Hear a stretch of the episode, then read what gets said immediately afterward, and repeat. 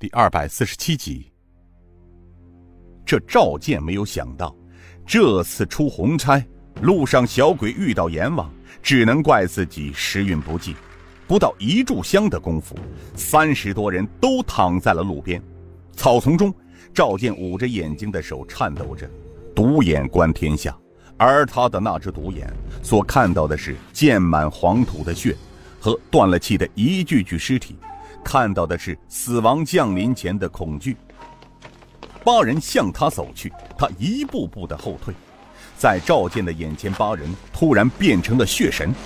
他退到了崖壁边，无路可退了。赵健前胸一挺：“你，你，你，你，你们想怎么样？”洪金宝狞笑道：“嘿嘿，看你这个熊样，你不是说要把我们做掉吗？”怎么样？我们大哥给你机会，你却不要。赵健道：“你们到底是什么人？”牛太官被郑武扶着走过来。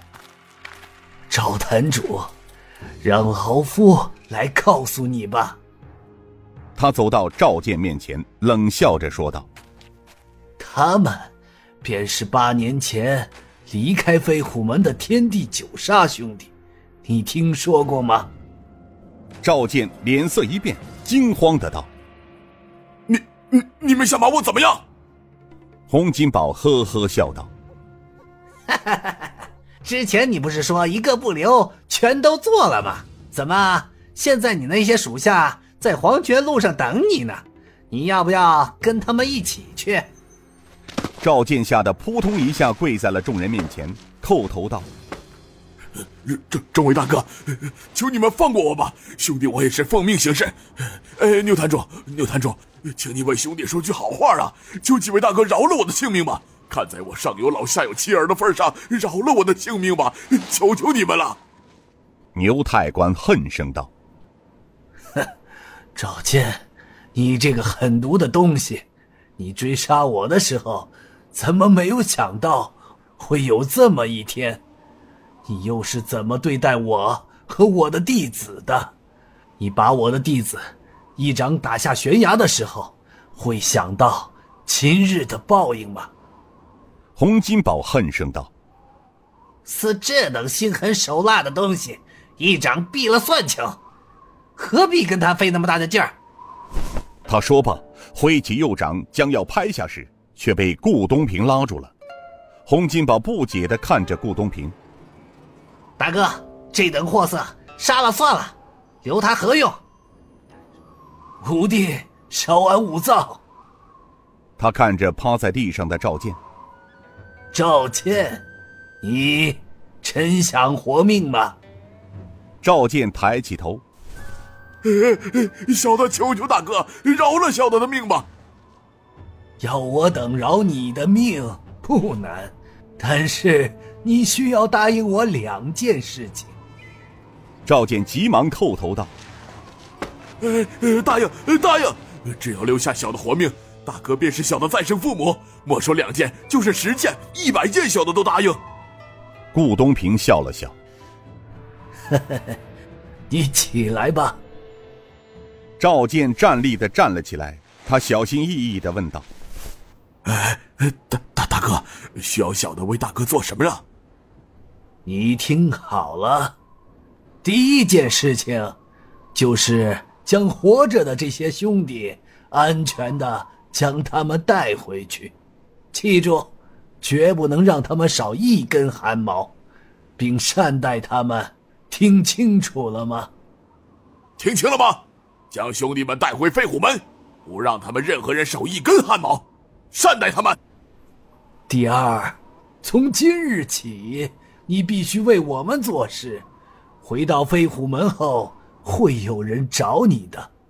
这是一颗五毒钻心丹，此丹需三十日发作，那时候你将生不如死。